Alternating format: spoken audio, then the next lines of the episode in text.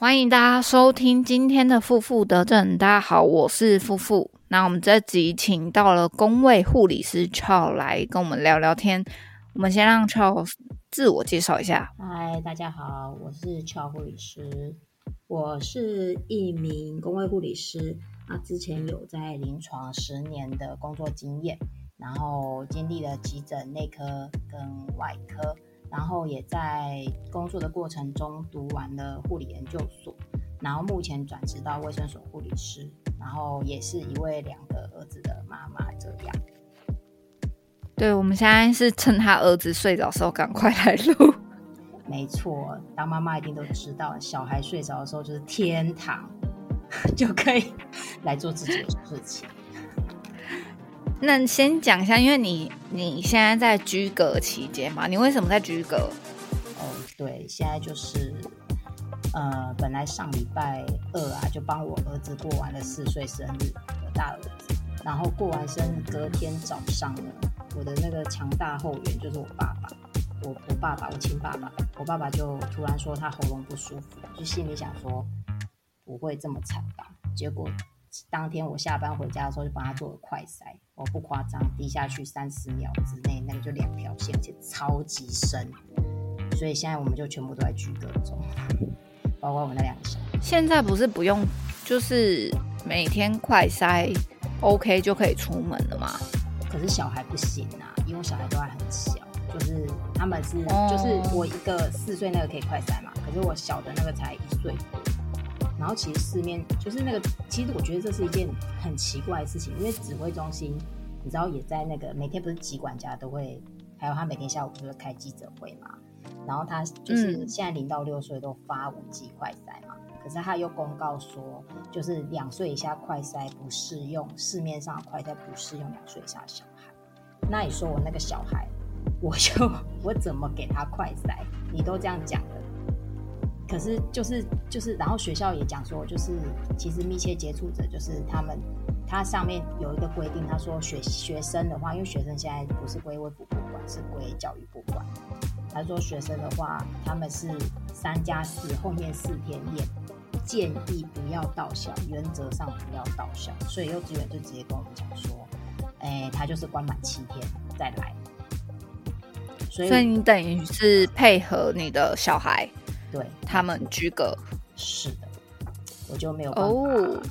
对呀，现在，唉，我觉得就是家长比较惨啊，所以不然怎么办？对我每天同事就是今天要停课了，我要去接小孩了，我要去接小孩了。真的，哎，停，你知道，就是家长接到的讯息真的会很崩溃，你知道吗？就是。什么？有月又要停课了，这样 就很无奈啊。对啊，你没办法啦。这个疫情现在，嗯，也还看不到尽头，这样子。嗯，对啊。哎，好，那我们从第一个问题先开始。好，你为什么会想从内外科转到工位？转到工位哈，其实，呃，说真的，就是我真的还蛮热爱护理的。不然也不会就是工作这么久。虽然说就是上班过程中当然都会有抱怨啊、翻白眼的情况都会有啦。可是就是其实我整个在工作过程中就是得到成就感是都还蛮有，就是蛮有成就感的，然后也都蛮开心的。然后我从一毕业开始，一心就想到大医院，因为我觉得就是要为我自己就是读那个大学这四年负责嘛，所以我就一心想要到大医院这样，然后一心想要去急诊。我那时候第一志向就是去急诊，然后后来急诊之后又到了病房，病房之后到了加护病房，就是都待了蛮多地方，要经历了结婚啊，然后生小孩这样。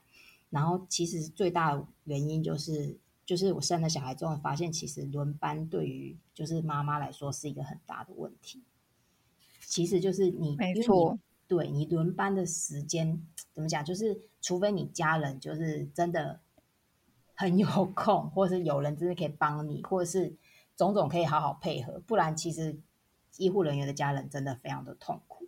像我之前生老大之后，我先生就是因为我们我们人家是见红就休，我们是见红反而不能休，就是护理对对，人家是见红就休，我们是见红反而不能休，所以我先生他就是第一班上班族嘛，他六日放假的时候，他就要自己面对小孩，然后自己带小孩这样。那如果我小夜班，他就更惨，就是 小孩每天下课他就要去接，然后晚上自己搞他睡觉。我半夜大概了不起好一点的话，十二点多回来嘛，他早就睡了，是不是？就是这样子。所以其实轮班是一个很大的问题啊。然后再来就是，其实我觉得医院。医院的整个大环境，就是在临床工作，其实对怀孕的人是蛮不友善的，因为就是我们会经历很多潜在风险，就像是嗯，对，就像我们就是你那个有些做什么放放射线治疗啊、核医检查，其实那都有潜在辐射线，然后他们其实都充斥在医院的各个角落。那你怀孕期间，对，就是如果你怀孕期间，你随时都可能暴露在这危险当中。就之前我怀孕的时候，其实我第一胎上班上到三十二周，就是那时候我已经在加护病房，可是我就是还是上到三十二周，然后我的脚整个都非常的肿，然后你就是你你就你就就脚很肿，那你会觉得说，哎，那个弹性袜根本就没办法穿，我就 以前弹性袜穿整个脚，我那个大概只能后来只能穿小腿拉上一点，真的没有办法，就是不管怎样脚做的还是很肿这样子，然后。那时候就有一个，我们有好几个妇产科医生嘛，妇产科医生问我说：“他说你要不要干脆就请安胎算了？可是你就会心里想说，请安胎是不是护理人员都这样？我们我觉得我们从以前的养成教育就是给自己很大，就是对会给人家负担，对，就觉得说我们是不是带给人家负担呐？啊，我这样做是不是就是造成别人的困扰？就是都会这样子想，你就是这样想，然后就。就是其实都很少，大家会就很少大家为自己想啊。啊，那时候同事有跟我讲说，他说其实你自己要想一下你自己的状况，然后还有如果你不你没有好好 care 你肚子里面小孩的话，不会有人帮你 care。他这样讲，我想想我觉得很有道理。对，不过我还是三十二周在请假，然后在工作过程中，在交病房都会有那个二十四小时洗肾机嘛，嗯，就连续洗肾那种。对啊，那机器的那个。就是那个挂的那个液体非常的重，一袋三公斤，然后一次就是一次就是他换的时候，一次要换两袋两袋这样换，然后就蹲下去换。其实我蹲下去换，同时也很害怕，因为那个很重，然后我又这样蹲下去又起来，就是你其实没办法当一个百分之百人力，你很多事情其实是不能做，然后你随时有可能就是哦，可能突然就生了，或者突然什么状况要请假，嗯。对，所以就是自己心里也会有负担，同事也会有负担，因为你请假就不是跟我们平常上班一样，比如你请假可能哦这事情就搁着，或者是大家慢一点做，因为你你你我们一请假，你单位就少一个人力，人家就必须 cover 你的班，对，所以就是种种这种这种怎么讲，像轮班呐，还有就是一些工作上的的压力，这样心理的压力啦，然后就决定转到就是卫生所。因为卫生所至少可以正常办，至少就是朝九晚五，然后见红就休，就是这样，所以才考虑转职是这个原因。那那个工位护理师啊，你是就是一样是准备高普考那个吗？哦，不是，我就是因为我以前工作的那个医院是就是公职体系的。就是我们我们工作到一段时间之后，医院内部会招考，招考之后就是可以晋升为公务人员。这样不是一进去就是公务人员，一进去都是契约的嘛。然后大概几几年之后，就是可以算是内部考试啊，就是看内部他们原本的公职的缺有哪些。然后他这段时间，比如说他们累积了，比如说像是有有八十个。前面护理师是公职，他退休了，那他就把这八十个员额再撤下来，让我们原本就是契约的人去考，对，然后考了之后再晋升，这样。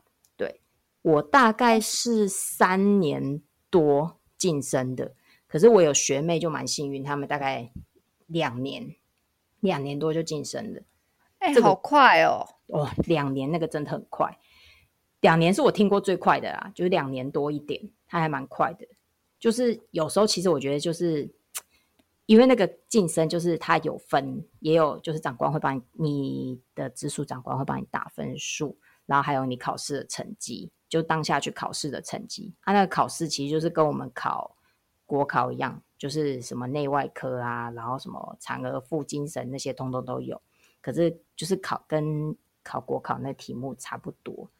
可是就是对，就是选择题这样，然后考完当然就是分数就是用高低来排嘛，然后再加上你长官给你打的分数，然后这些总有评分平均下来的分数，就是在照排名一个一个晋升这样，他不会一次全部八十个上去，就一次比如说补二十个，一次二十个这样这样分几次补，那补完之后再看下次开出来缺额多少这样。嗯，对，然后公职之后，后来因为我有公职的身份嘛，那我们就可以。就是公职有那个有一个网站，哎，四求人吗？有点忘记了。反正就是那个网站可以上去看看，他都会开各地的那个公职的护理师缺，其实很多。就是你告这什么全台很多什么医院，他也会开。然后什么什么那个荣誉之家，就是你知道吗？那个我知道，我知道，对对对，荣民之家，荣民之家，还有那个就龙院也会开啦。然后。嗯，还有那个，就像卫生所也会开，就都有，啊，你就可以去考。当然还是一样，跟大家去考。然后考完之后，就可以把你原本公职的年资跟身份带过去，就算是商调这样子。哇哦，很棒哎，这样。对啊，啊，如果当然一般人他那个都是公开招考啊，一般人其实也是可以去考，只是你可能一般你没有公职身份，就是从头开始算这样，只是差别在这里。哎呀，嗯，好，那接下来你跟大家介绍一下。你的业务到底有多少？哦，我的业务哦，我的业务是还蛮多的，因为呃，可能因为我们是我是在比较小的，比较哎，算是偏乡的卫生所，所以我的业务算是一个人的业务算蛮多的。我就有就是我有负责口腔癌的业务，然后儿童保健的业务，还有社区营造业务，还有食品科跟卫生所的志工。以及健康促进六个业务，这样，那这六个业务是就是算是叫什么？就是个人业务。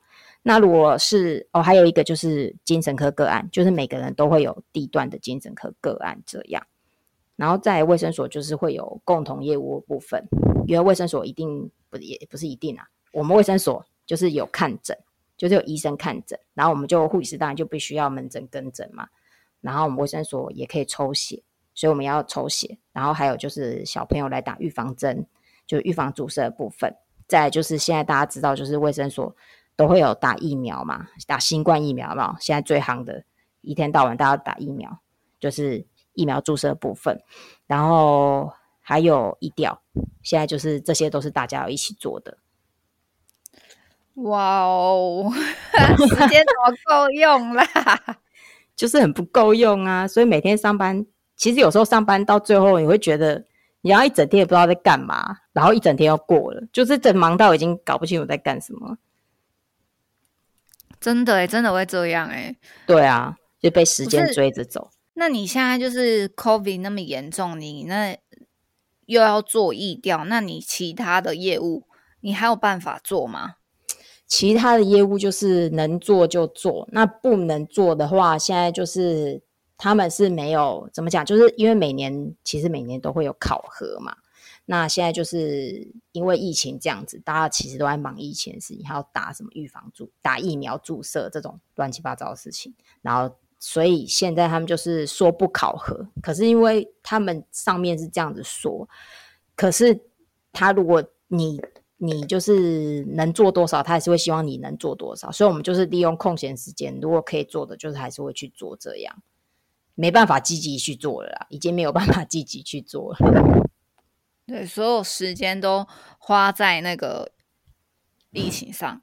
对，没错，就是接电话啊，然后处理那个，就是像还有什么发快，之前还要叫我们发那关怀包，现在没有了。还还是发关怀包，大家真的要疯掉。现在就是，可是就是要发快筛啦，就是那什么密切接触要发。对啊，就是很多，反正。我我们卫生所还好，我们还不用那个卖快筛，你知道吗？因为有的乡镇 就是没有药局，他就要卖快筛，那更惨。你知道，就是已经一堆事，还要卖快筛，真的会疯掉。好，那最近疫调接到了有什么有趣的电话？一定有很多人来打来抱怨的哦。我跟你讲很多啦，你知道，其实我觉得，就是我们通知疫调啊，我我讲前面好，我一开始那时候。大家还记得？我不知道大家还记不记得，之前就是还有十连制的时候，那时候不是出去到哪都要扫十连制吗？就是到哪那店家就说扫下十连制哦，这样好。然后那个十连制是怎么用呢？就是当之前呐，这都之前，就是当今天有确诊者到你家，比如说十连制是你家好了，到你家这个你这个店家的主机进去的时候，比如说你是吃饭的，他进去之后，我们会抓，就是他这个进去吃饭的前后一小时，你知道吗？前后一小时的所有的电话，一通一通打，对，一通一通打。哇靠！就这样啊，所以我们之前才会加班到什么十一点啊。你知道那时候还好笑，因为我们那时候好像是前面先打，因为他那个通常啊，你确诊者足迹，然后这种如果在观光景点的话，代表那个地方一定很热门嘛，对不对？就是就是代表是很热门地方，才会很多人去。然后那时候我好像不知道已经打了几家之后，后来有某一家某一家茶馆超夸张，那时候调连通连出来，啪就超多的，我们根本打不完。然后回报给卫生局，他居然跟我们讲说：“哈，你们那个什么什么茶馆有这么……他说这么小，就是他就是不他不能理解，他觉得应该是一间小茶馆，什么鬼的？怎么会有这么多电话？”心里想说：“那就观光圣地啊，不然呢？啊，就这么多人去。”你 问我，他就他觉得很傻眼，是正常的茶馆还是那一种色色的茶馆？是正常的，就吃饭的那种茶馆。然后就就可能因为真的是假日，加上观光圣地，就真的很多人去。然后他可能又有就是可能一二楼或二三楼，就是比较多可以座位让人家坐，就很疯狂啊。然后那时候就曾经达到一个暴怒哥，我就是在通知过程中。打给那个暴，就是接起来，我就说：“哎，请问是谁谁谁谁？”然后一般通常我们打这个医疗电话，会接到电话人，大部分都很有 sense，就是他们大概就已经看到新闻，或者是接到简讯说他曾经跟确诊者主机重叠嘛，所以大部分人都是可接受的状况。对，然后打给这暴怒哥呢，接电话是他太太。然后我就说，哎，那个，我想请，我说请教一下，哎，你，我说你刚好看新闻嘛？他说有有有。我就说，哎，那你刚好有没有看到就是什么什么，就是你刚好跟确认者主机重叠？他就说，哦，有啊。他说，那我想请教一下，我现在该怎么办什么的。然后好，我讲到一半，我后来问都跟他讲完之后，我就说，哎，那请问一下，你那天跟谁一起去？因为就是那个用餐的，就是用餐的同仁嘛。就是朋同行友人，我就说你跟他就说跟我先生好，精彩来了。他先生把电话接过去，一接过去开始大吼，就说你这边是哪边啊？等等等，就开始这个崩溃式的大喊哦。反正他大概喊了五分钟，我也不知道他到底讲什么，他就是一直大喊，就是说什么你在哪里呀？怎么了？为什么你一通电话来我就要隔离呀？你莫名其妙啊！我要国赔，就一直在那说他要国赔。然后整个这边大吼大叫，我就说先生，我说先生，你要不要冷静一点？然后就说我没有办法冷静，你现在这样，我损失谁负责？我不能上班，谁负责？我心里想说，哎哎哎，你要不搞清楚？请问，请问跟确诊的足迹重叠是我害的吗？是我叫你，是你要去吃的，是不是？我跟你讲，他，我讲他崩溃程度真的很夸张，因为那时候我同事在旁边打很多通电话，大家都听到他电话那头就是大喊。然后就一直疯狂崩溃大喊，然后一直跳针，就一直说什么叫我给他负责，什么叫国家给他负责？我心想关我屁事！我就说，我就说叫我说我说我说我没办我不是国家，我没办法帮你负责，我不是政府。他说你怎么不是政府？你通知我就是政府。我心想说这个人是疯了啊！后来他大概吼了大概十分钟吧，然后我也没办法跟他讲，他太太把电话接过去，就我就说哎。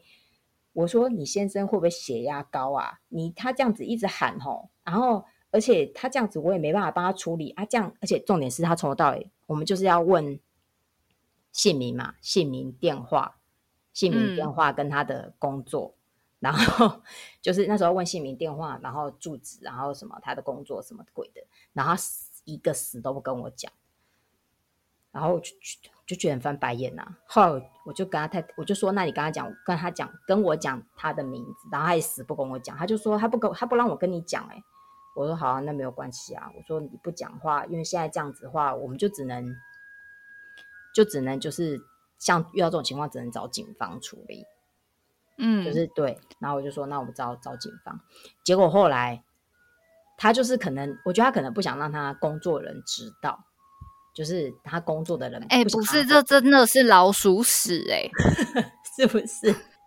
我跟你讲，真的，我跟你讲，这种真的哦，这种很多啦啊，然后就是只是这种，好，等下再讲其他。我才遇到很多很奇葩的事情，然后这个这个阿北他还有后续。他就是当然，这个电话当天就没有办法完成嘛，因为他挂掉，而且我还有那么多要打，我哪有时间跟他扯这么多？然后后来我挂掉之后，隔天他就跟他公司讲，然后把我们的电话给他公司，跟他公司说他要请假，叫他公司打来跟我们要证明。然后公司当然什么都不知道，因为他也没有讲。然后公司又打来问我们是哪里，我们就他就说我们就说我们是哪哪哪什么卫生所啊。然后他就说：“哎，那他是怎么了吗？”他就说什么叫我们，哎，叫我叫我打电话来要证明。我们就说他是谁。然后来，因为因为他也没有跟我们讲他的名字嘛，对不对？就这样子一一来二往，一来二往，最后我们终于知道，就是昨天那个崩溃阿贝。然后我们就跟他说，他反正他就是有确诊足迹，他现在要居家隔离，什么鬼的？他公司才知道，他公司也很傻眼。然后我们觉得这阿贝真很有，是不是很有事？他真的就是老鼠屎，哎，他如果他如果真的被伪丢确诊，然后他不告诉公司，再带去公司，啊，公司里的人不就不就死定了？对啊，就很瞎，反正就很瞎。然后，哎，然后我跟你讲，我那时候还打到几个很奇葩的电话，就是来来来，我那时候打一个真的很奇葩电话，也不知道能不能讲。反正我跟你讲，那。四个人，就他们是一起吃饭的人，四个小朋友，就是大概几年次啊？大概八十多，快九十年出头年次那个小朋友。然后他们真的很怪，因为他们第一通电话接起来，我就说，因为我们问完资料之后，他跟我讲他资料讲完之后，我就要问他说，那你那天跟你同行的有人有谁几位什么的？因为我怕有人有人就是想说，反正别人要少十言字就好了嘛，对不对？所以我们就会问，然后。后来他就跟我说：“哦，有四位。”我就说：“那他们的名字可以先给我吗？”他说：“哈，我不知道他的名字。”我说：“什么？哎，你今天跟人家约在这种观光景点一起约进去吃饭，然后你不知道他的名字？”我说：“那你们是怎样的朋友？”他说：“我们是同单位的啊，他们是军人，然后同单位的，可是不知道。”然后不知道对方名字，扯不扯？我跟你讲，我以为只有他是这样。后来我就说：“那。”你有他的联络方式吗？他说我也没有他电话，我只有 Line。我说好，没关系。他就说，哎，我跟你讲，他们都有都有每个人都有扫谁。我说好，没关系，那我就继续打，我会再继续打嘛。好，后来四个当中我打到三个，打另外两个也是这种状况，都不知道对方的名字，只有 Line，这样可以约出。所以他们在他们在军中应该是叫错号吧？我不知道啊，我觉得哎，可是你不觉你觉得这样合理吗？就是 你 你觉得这种情况合理吗？就是你有没有觉得我有？我有时候会忘记同事姓什么，但我不会忘记同事叫什么名字。可能他们军中有特别什么动动腰之类的吧？我不知道，我后来 后来有代号，我问我军人朋友，我就说。我说你们的小朋友真的让我很傻眼，而且我跟你讲，我觉得一两个就算了，打四个三个都不知道对方名字，然后讲话讲的滴滴答答，然后就 就是问资料也问的滴滴答答，然后我就说这合理吗？他就跟我说现在很多小朋友都这样。我说好吧好吧，那既然这样我就认了，反正就很奇葩，我跟你讲很奇葩。然后然后再讲一个跟疫情相关的，我们。呃，我前阵子因为前阵子新闻不是在吵，就是就是小朋友什么送医的那个事情嘛。哼，对，其实我跟你说，我觉得讲这样好像有点讲这样有点不好听，可是我觉得其实民众大部分真的很无知，大部分为什么会这样子说？因为我那时候接一个电话，我们不是接一个电话，我那天接了我接了这个妈妈电话，大概四通还五通，然后一开始。他是打去某一间诊所，不是我们乡镇诊所，他打到外县市的，哎不外外别的乡镇的诊所，然后诊所就问他说啊你住哪什么什么，他就说他就打去说拜托你救我小孩，拜托你救我小孩。好，然后诊所就问他说你哪个乡镇住哪里，我可以怎么帮你处理？什么诊所人也蛮好的。然后后来他就说他就住我们这个乡镇，那诊所就帮他打来，就说：“哎，有一个这个某某某妈妈，她说她打来跟我们求救，说她救她小孩。”我说：“好，那我们跟他联络。”那他对，当然就给我他的电话嘛。他意思就是说，他小孩想要送医。好，那我们就是就因为查发现他是确诊者，我们就把他的电子围篱解除，然后我们就打给他，就说你现在就不要管，如果你们可以开车的话，就直接送医，不然就是叫救护车。然后他就一直说。我们他怎么说你知道吗？他说：“小姐，我们都确诊了，那医院哪敢收我们？”哎，你听听看这句话，你觉得这里哪哪？你不觉得听起来很奇怪？医院不就是要收确诊的吗？对他这样子跟我讲，知道吗？他说：“这样哪个？”我们说。怎么会不敢收你们？我说现在很多住院的都是确诊者啊！我说你现在不要管，你不是说你小孩很紧急，你就赶快把他送医院，你不要管。他就他就开始在那边扯，说什么？可是我这样出去，我这样出去可以吗？什么？反正他就一直纠结他出去可不可以这件事情。后来我们就说，小姐，我们现在已经跟你讲，我们现在就把你电子围篱解除，现在赶快把小孩送。然后他说我们推来推去，我说我们到底哪里推来推去？我们现在已经跟你讲了，你就是打一一九，不然就是跟你先生两个人把他开车直接再去医院，跨里边可以跨你要去看你要去哪一家医院都可以，就是杀去急诊，跟他说你小孩的状况，他们不可能不收。好，好，后来他电话就挂掉了，然后又过了。我想先问一下，他小孩到底是怎样？哦，他小孩他就说他小孩发高烧，然后昨天他小孩昨天前一天确诊，因为他前一天已经打来讲过。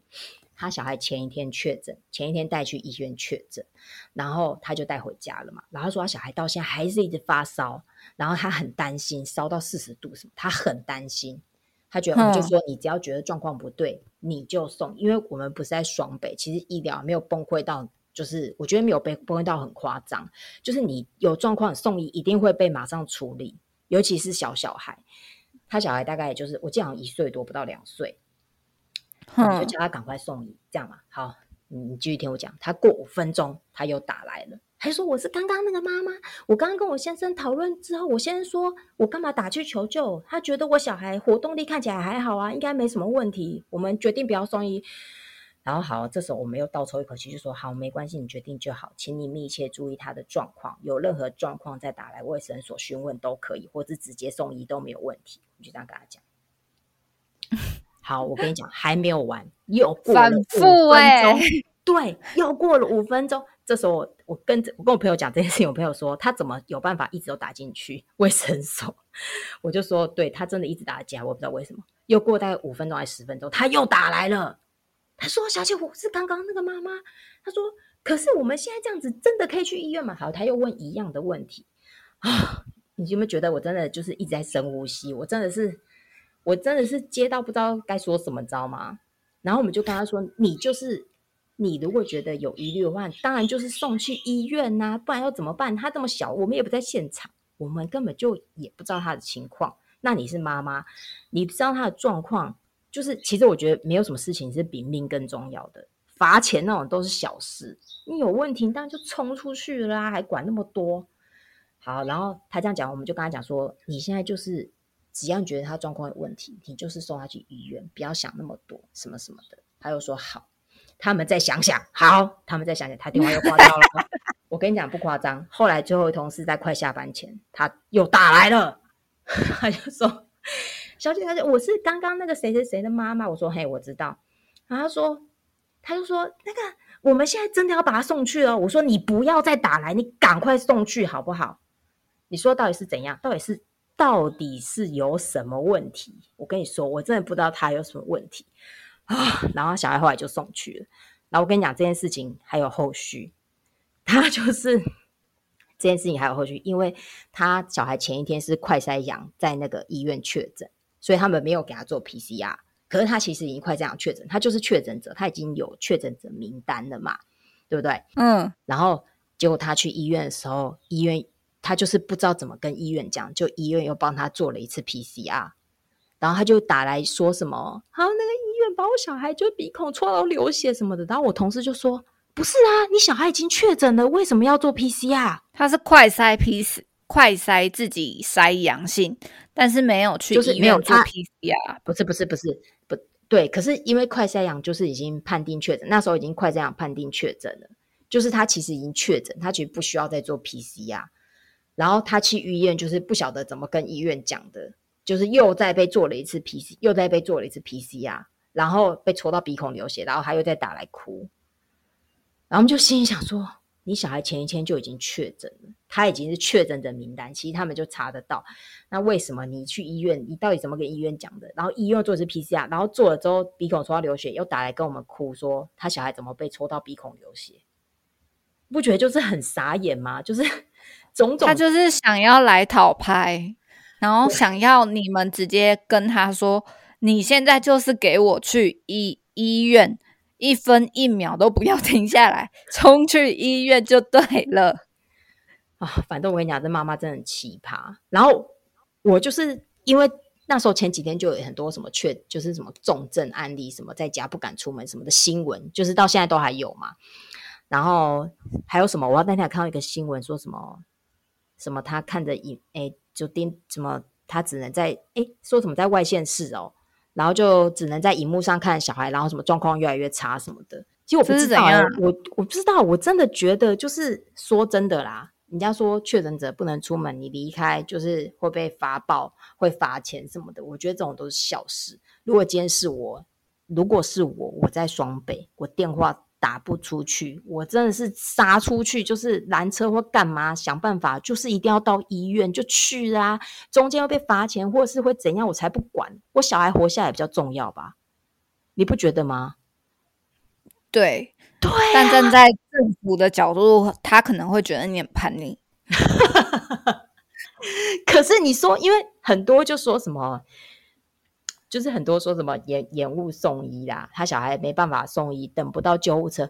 我跟你讲，我同哎，我同事哦，就是他们好像是上个月嘛，反正他比较早还没有崩溃之前，就是确他室友确诊，他们那时候他说他打了两个小时防疫计程车，真的叫不到计程车，而且他还不是在双北，所以我觉得双北叫不到是非常之有可能。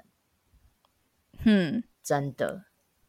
所以在这这里这个情况下，自己自己做就是开车去医院，是会被罚钱的吧？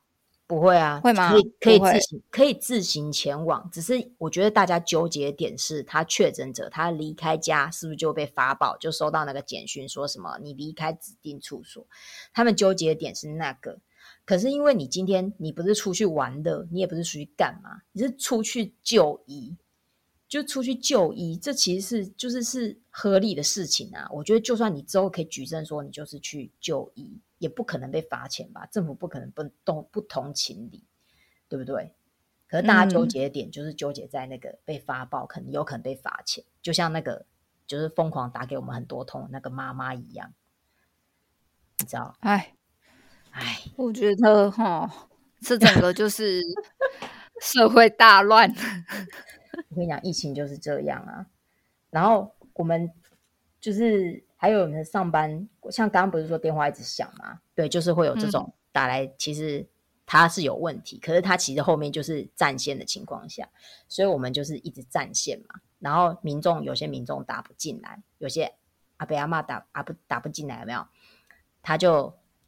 打去给那个村长，就说卫生所电话打不进去啊，是不是坏掉了？然后那个村长就冲来我们卫生所说：“哎，卫生所电话坏掉了吗？那个村民跟我反映说什么电话都打不进来。”我们说没有坏掉，是因为大家都一直在打。好，然后更奇葩的就是还有那个民众就打去中华电信说卫生所电话坏掉了，怎么打都打不进。我跟你说这，这真人真是超夸张，他们就是这样打去，你知道吗？然后中华电信就后来中华电信就打来啊，就说什么，哎，因为电话有问题吗？我说没有啊，他就说，按民众反映说什么电话打不，就是说就大家都在打，当然打不进来，你每个人都在打，我怎么会打得进来？是不是很奇葩？哎，这种光电话这件事情就有很多很多可以讲哎。真的，我跟你讲，电话这可以讲一集。先不要，先不要，我们留一点片段给其他地方。可以，可以，嘿。好，那除去这个就是关于新冠疫情的业务之外，你其他业务上我觉得口腔癌啊，还有那个什么社会促进的，是不是要一直做胃教？对，就是呃，口腔癌就是要到口腔癌，它就是有指定九大场所要做胃教这样子。就是口腔癌大家知道吧？口腔癌就是跟槟榔、槟榔相关。然后因为政府就在推那个癌症筛检嘛，然后我们就会鼓励，就是有吃槟榔或是有抽烟的成年男子三十岁以上，就到卫生所或是到诊所去做口腔癌筛检这样。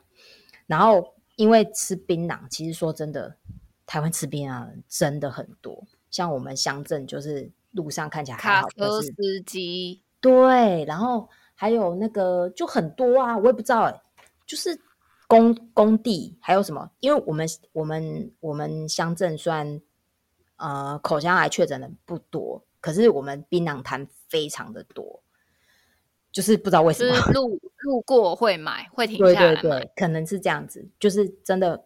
槟榔摊非常的多，然后他就是有指定九大场所要宣导，就像是学校嘛，学校就是学生，学生一定要宣导嘛，学生什么国小、国中、高中啊，就是看可不可以从学生影响到家长。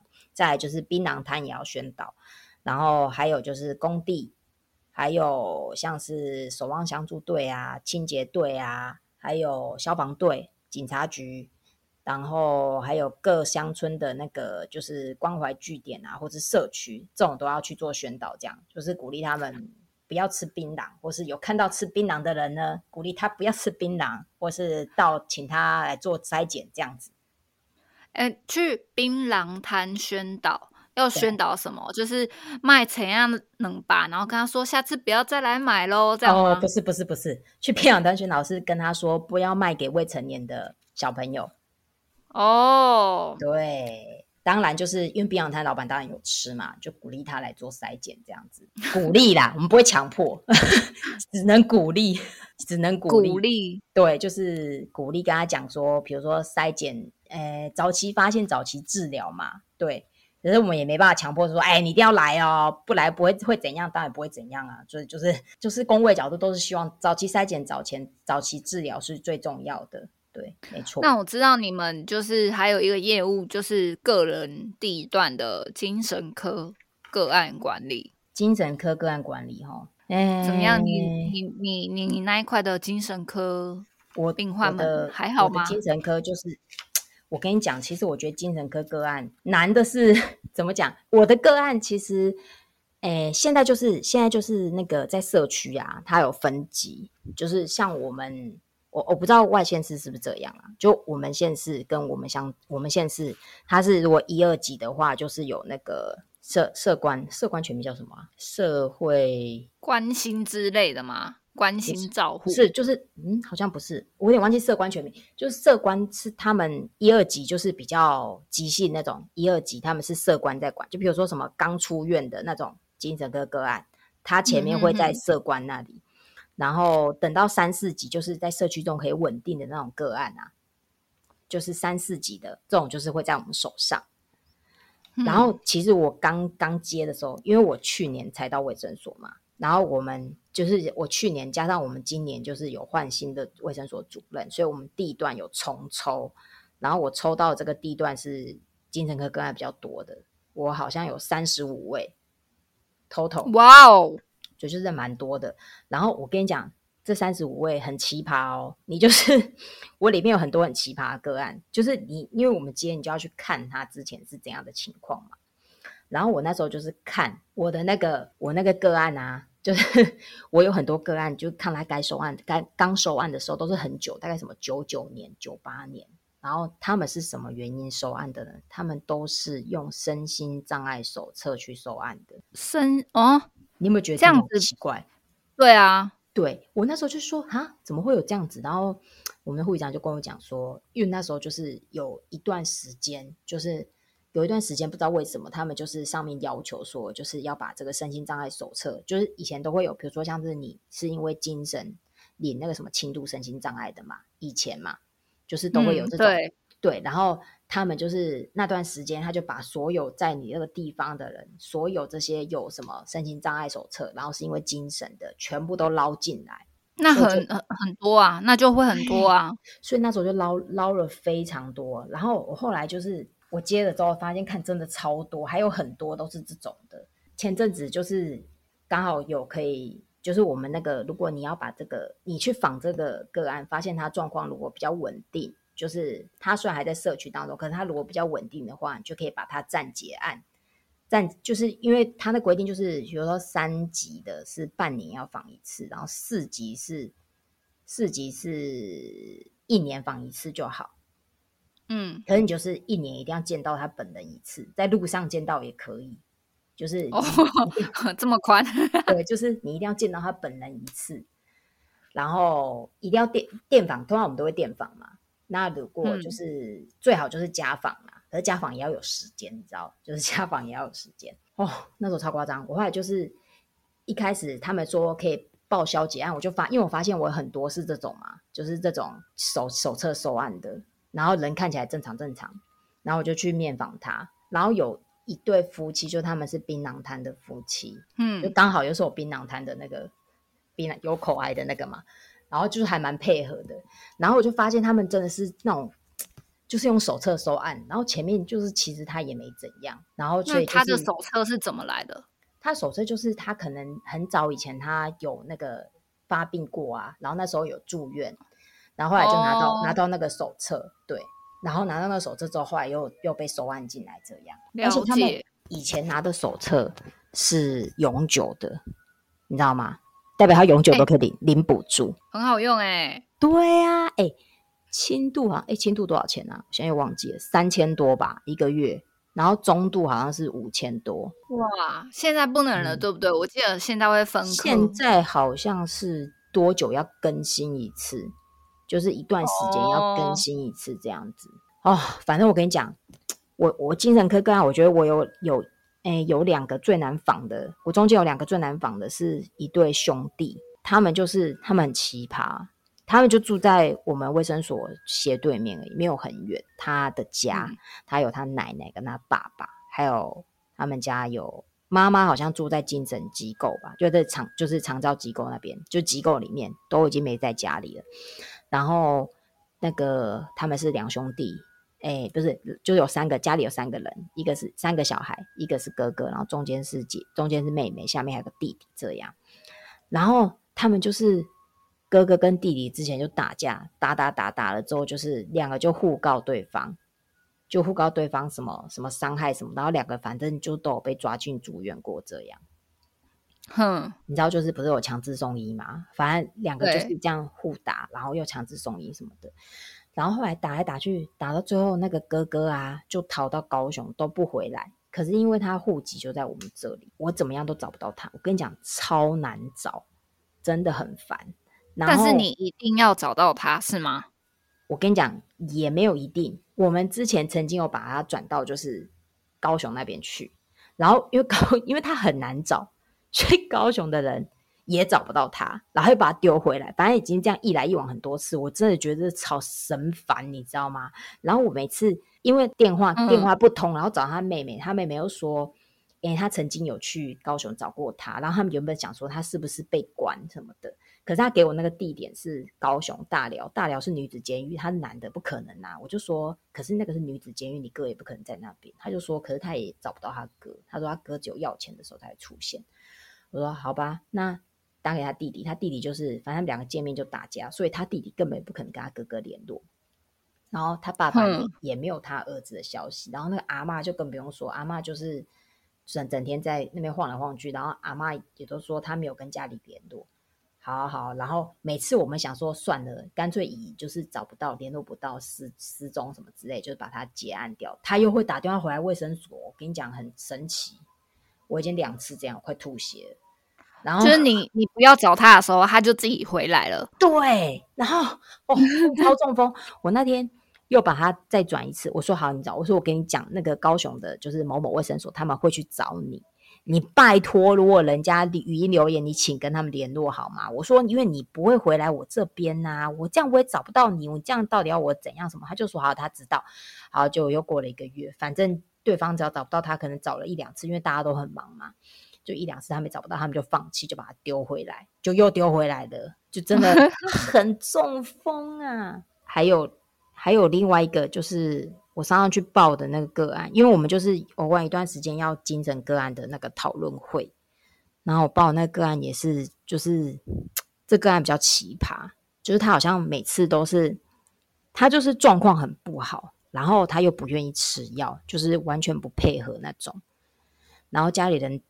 只要偷帮他加药，就是都帮他加药，都被他发现，所以他现在开始都自己煮东西，他超强的，哎，三十岁哦，很会，对，他就自己煮东西吃。然后重点是他家人也很怪，你知道因为他的状况很不好，他就是会乱丢东西、乱砸东西。然后重点是他家好像小时候蛮有钱的，就帮他保了那种高额的保险。所以他只要一住院呐，一住院住出来就会有很多钱进账，大概二三十万这样子。然后可是二三十万进到他户头，他就是开始把那些就是乱花钱，就一下全部都花掉。然后他妈妈就是他们就是觉得说他们就没有钱，可是可是他们他们现在状况经济状况不好，可是这个人他就是他住院有钱，然后他又不把钱给他们，他就会在家里大闹什么的。我就觉得这整人听起来就是。我无法理解，因为我觉得就是那他们为什么不把他强制送医，然后就把那个就是想办法把他那些户就是什么存折还是什么，就是这样，他们至少会有钱可以进来嘛，然后他又可以强制送医，家里省个麻烦这样。然后听说他每次一强制送医之后，他就开始打电话回来在那边哭啊，说什么哦他很可怜啊，他会他会乖啊什么之类的，然后他妈又把他领出来，然后每次都这样无限循环，还可以这样哦？对，然后。对啊，然后每次急性病房不是一定会待到让病人就是到 stable 程度才会放他出来吗？我不知道，我不知道他们中间发生什么情况。可是中间就是就是好几次这样子，然后可能医院已经也习以为常，你知道。然后当然他出来，他怎么可能会再回去？你这 对不对？他就对啊，对啊。然后然后妈每次打电话去，他就在那边就要。走到角落，在那边哭，说什么他很可怜啊，没办法拿他没办法。可是我每次都觉得，真的是你儿子会这样，真的是你造成的，你就纵容他啊，你知道吼？然后，然后反正，哎，反正这个这个到现在还是无法解决啦。他就是还是不吃药啊，然后就每天在家里乱这样。然后你时不时就要去关心他。对，没错，反正很疯狂就对了。这种真的也是挺烦的，对呀，就是很烦。其实我觉得，就是那种无法解决，就是我跟你讲，这种就是就是无解。然后不然就是那种像找不到人，这种真的很烦。像其他那种比较有状况，像是那种就是有一些当然是比较特殊，但比如说就是常常会有自杀情况的，或是那种行为比较怪异的。就像我有个婆婆，她是听说都会到别人菜园里偷拔别人的菜。然后去外面买，这种就是这种比较需要注意，其他基本上都还好啦，就是固定时间放，固定时间放就好了。嗯，对啊。哇，我觉得这些个案都很有趣诶。你说精神个案吗？呃，对，而且其实因为我那时候在工位实习的时候，我只有出去家访过一次，而且还不是遇到那一种精神科，他们就是老老奶奶、老爷爷要去关心他们这样子。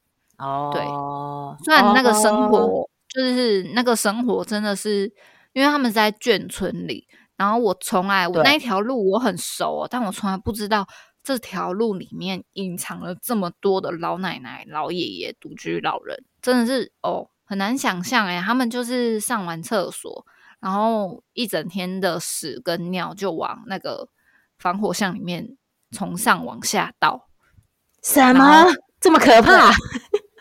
然后，对，就是生活的那个空间很脏，然后建筑看起来也像就是很危险的建筑这样子，然后整个很像鬼屋。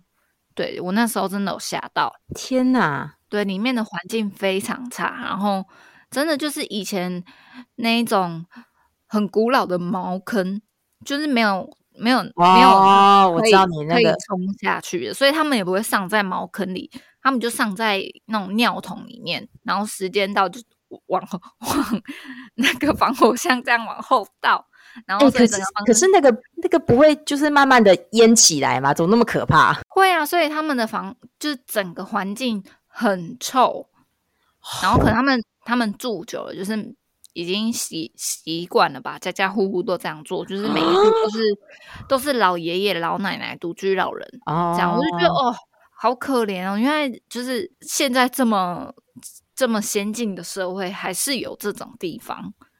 对对，真的，那那一次真的是三观被被刷新，应该吓傻了吧？这我真的会傻眼呢、我会傻眼。然后就是哦，你就是老，你知道老那些老人家可能就是卫生习惯也不好，这样子。嗯，然后我们要就要去检查他的生活起居啊，有没有什么问题什么什么的。然后他他就会说哦，挖井鹤，挖井鹤啊呢。我说你假啥？然后他们就说，因为隔壁有菜市场，他们会、嗯会去买那个就是烂比较比较烂掉的菜，比较便宜。对，然后就随便煮一煮，随便吃这样，然后都就是都没有家属，我就觉得好可怜哦，对啊，怎么会都没有家属啊？放任自己的父母住在这种环境，我就不行哎、不行啊，对啊，不行。唉，我们诶，我前阵子因为我们那个就是我们社区营造，因为我那个就是我的这个我待的这个地方啊，就是老人居多，因为我们也是偏乡嘛，就是大部分都是老人居多，对。然后所以我们的社区营造就是要做就是高龄友善相关的。然后嗯我目前诶，我目前访到，就是我目前去访大概有十几户的那种，因为我们想要做那种就是超高龄长者的环境友善改善的部分。然后我目前访到的就是十几位，因为因为后来也没空，反正就前面访到十几位都是九十五岁以上的。哇，我目前因为我访到的这几个啊，都是家属在雇，诶，反而外佣的很少，就是都是家属在雇。好棒哦，对啊，然后那有上次访到一个一百零二岁的吧，然后我就说，哎、我就说，哎、那我说北北这样子，你们没有就是没有要请外佣什么？然后他他儿子跟我讲什么，知道吗？他说他是那个日本时代的，我跟你讲，请外佣，他怎么可能同意？都马是我们雇，我就说哦这样子哦，就他说对，他说这种不可能让外佣帮他雇啦。那他们也很甘愿啊，很好啊，对啊，就是我现在访到大部分都是，不过他们想要看，就是我那时候想，他们说那种九十五，他的儿子可能也都就是七十了，就是已经退休也可以雇了这样，所以他们可能是因为这样都是自己在雇。我在想啦，那就是老人顾老人的意思嘛。对对对对对，现在大部分都这样子。如果是七十几岁，那可能就没有，大部分就是外佣，七八十那种需要人家雇的话，哎，这种也是真的偏向年轻人都流出去。对，没错，是真的。大部分年，因为我们那边小孩就真的比较少一点，就是老人居多啦。现在现在老人已经不能说六五以上了。我们那边那天超好笑，因为我们来打疫苗啊，有时候就是因为打疫苗前面就是你应该你应该哎，你应该有打疫苗吧？应该有吧？现在大家应该都有打打疫苗不是不是都要写那个黄卡跟一些资料什么的嘛？然后我们卫生所就是反正前面就门口，然后出去一前前面一个算是庭院，就是可以停车停车场，然后出去就到大马路这样的。然后那个人龙就是整个一路排到大马路这样。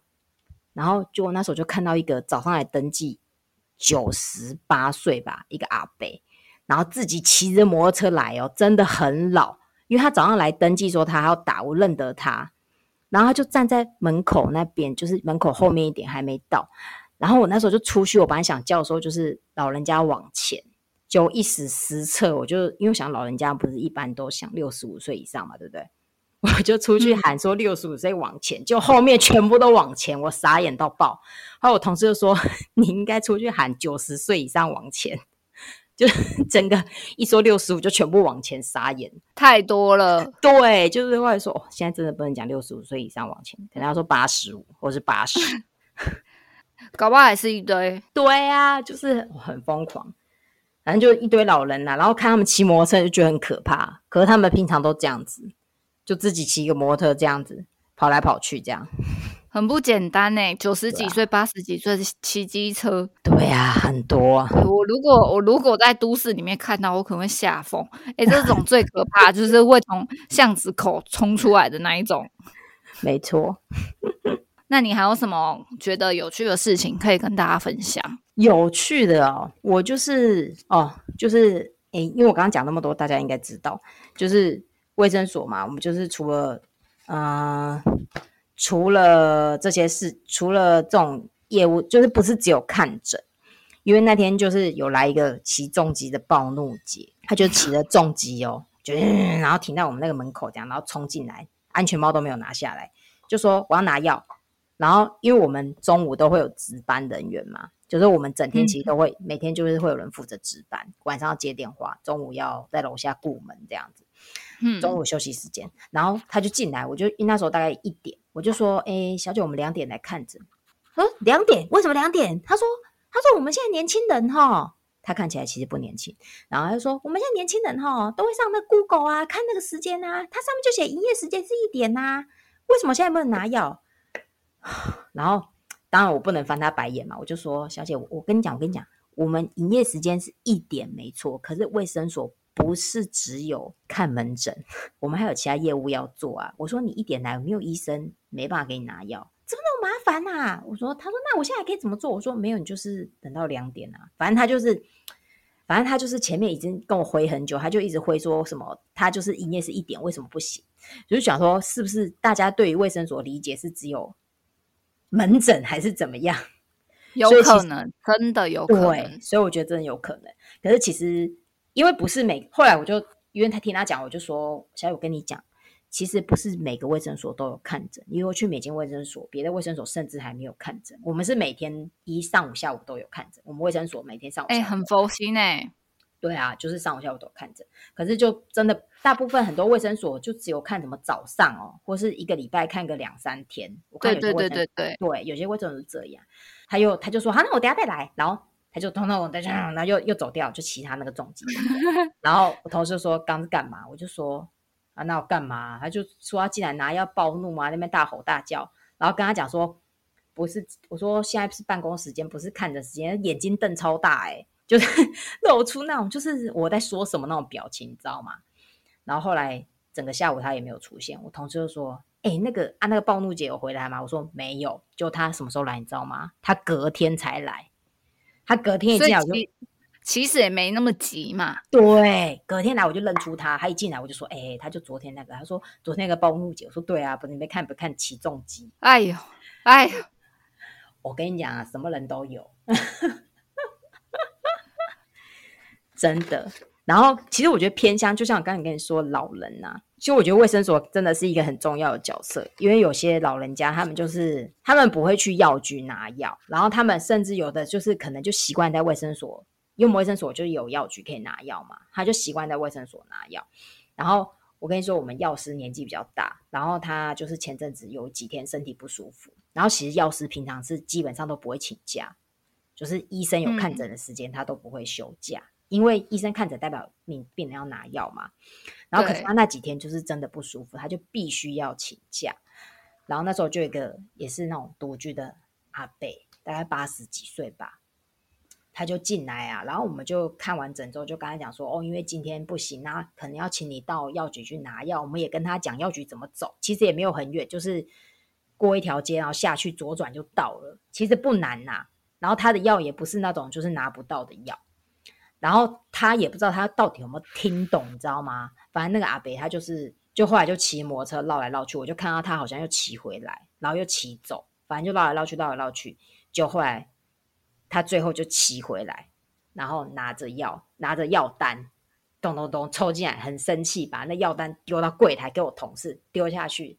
然后因为我们那边是客家庄，他就用客家话讲说：“我乃西黑后啊，就是我死掉算了。”然后就走掉了。因为找不到药局，然后我们就傻眼。然后我前面因为我都没有听到，我是看到他很生气，收下来，然后丢了，然后讲了一句不知道什么就走掉。我就跟我同事说，他说什么？他就说，他说他死了算啦，很生气。我就说他真的找不到药局，他就说可能真的找不到吧。然后就火大又冲走了。这样其实也是觉得他蛮可怜的，因为他就独居老人啊。可是我们上班时间又不可能，就是这谁有办法带他这样去？而且怎么不可，我们总不可能就是每个人都这样子去吧？是不是？哎，哎呦，好尴尬呀！这个 都是这样子，就爱发脾气的老人们，对啊，没办法啦。总结一下，你现在在卫生所的对整个感觉如何？跟医院比，卫生所。我觉得在卫生所，就是护理师的角色，就是算是一个比较沟通的桥梁啦。就是我们怎么讲？我们其实就是在跟院比，医院就是其实每天我们只要把事情做完，你拍拍屁股，事情做完，拍拍屁股就可以走了。就是今天的事情，就是明天也不再相关，反正今天做完就做完了，今天过去也就过去了，这样。可是像卫生所就不一样，卫生所就是我们事情都是延续的，就像嗯，你说承接计划，其实都是有时候甚至一年、两年、三年都有可能，就是它是连续的。所以如果你今年这边你没有，或者是你没有跟哪边沟通好，可能就很难做下去。所以我们就是，我觉得护理师就扮演一个很重要的那个沟通角色，因为我们要面对民众，我们又要面对社区。然后我们还要面对我们的上级，还有或者是面对我们的医生啊，这些就是当民众的沟通桥梁，这样子就是要做事情蛮多的啦。卫生所，嗯，好啦，简单讲一句，有后悔吗？是不会后悔啦。对，因为其实说真的，哎，我觉得是不会后悔，因为其实我现在就是陪小孩时间真的比较多一点，相较之下，对，因为以前在医院，哦，我那时候。两年前离开医院之前，就是在那个专责病房，那时候已经疫情开始了嘛。那时候在专责病房，哦，那时候真的是水深火热诶，做到我先生后来回家大概一个礼拜，回家他跟我讲说，你要不要再去考试？就是不要再那个，不要再继续做了。他觉得我这样真的很惨，因为真的是，其实我跟你讲，现在在医院应该也是一样，就是水深火热，真的就是不见天日，真的不见天日，真的每天都是很惨。而且你有有小孩的人，你回家你还会心里想说：天哪，我身上我们带什么病菌，会不会传染给我小孩？啥鬼的？对，怎么讲？就是其实现在在在卫生所也是啊，我们每天其实都会有确诊的闯到我们这边来，可是其实没有那么的，就是没有那么的近，你知道吗？而且你不用每天被绑在，就是像你讲的，就什么全身大冒汗，然后虚火怎样之类的，然后下班了累的要死，可能。哎，不知道自己整天到底在干嘛，就是累的要死，就是整天就是累，真的。我以前那几天在专责病房，每天下班就是觉得天哪，我真的好累，然后隔天又要继继续再继继续这样子下去，每天就是一直一直这样子。所以纵观下来，卫生所比较有个人的时间。对，我觉得卫生所比较个人时间，然后当然就是业务一定是做不做得完是一回事啦。可是就是当然我们。在社区就是能做多少是多少，然后当然是能够服务大众是最好这样子。哎，真的要有那种心态哎，我觉得工位护理师，因为我也听过那个把事情放着，然后上班时间去洗头的，洗头 也太悠哉了吧？就是说啊，我要出去家访，然后去洗头买菜这样，凶行的啦！哎呦，我认。我们是应该是没办法这样，可是现在应该没办法吧？现在人事都会盯啊，我们人事会盯你看你到底在干嘛？哎，真的哦，他会啦，你知道？那啊不是啦，就是我们如果你去家访，不可能，我们你的家访是有多大？又不是，我觉得那种就是那种怎么讲，就是什么三地乡那种，可能可以可以这样，因为他可能真的很远，就是 可能真的他去的地点很远，你就查不到他在干嘛。我们这就没办法，我们那个对没有没有远成这样，他就可以算你大概什么时候要回来这样。对，就是差不多，就是你你大概要交代一下你的行程啊，就是比如说你跟他干嘛，或是因为我们都要，因为现在那个打卡也都是就是都电子化了嘛，你如果要出去干嘛，其实都要请假什么，长官也都会知道。了解，没错。那那所以，我我那个时候，因为那时候我还是学生。所以我那那个时候搞不好还没有盯的那么紧，对，应该是，嗯，有可能。现在没有那么好做，我觉得现在疫情大家都不好做。哎呦，忙死了，对啊，忙都忙死了，没错。好啦，嗯，差不多到了要讲拜拜的时候了。好的，谢谢今天巧分享了那么多故事，对。电话的部分，我真的觉得大家冷静啊，嗯，冷静，没错，对。好，那就谢谢大家今天的收听，欢迎订阅、留言、赞助我。然后 Charles 有什么要想要跟大家讲的吗？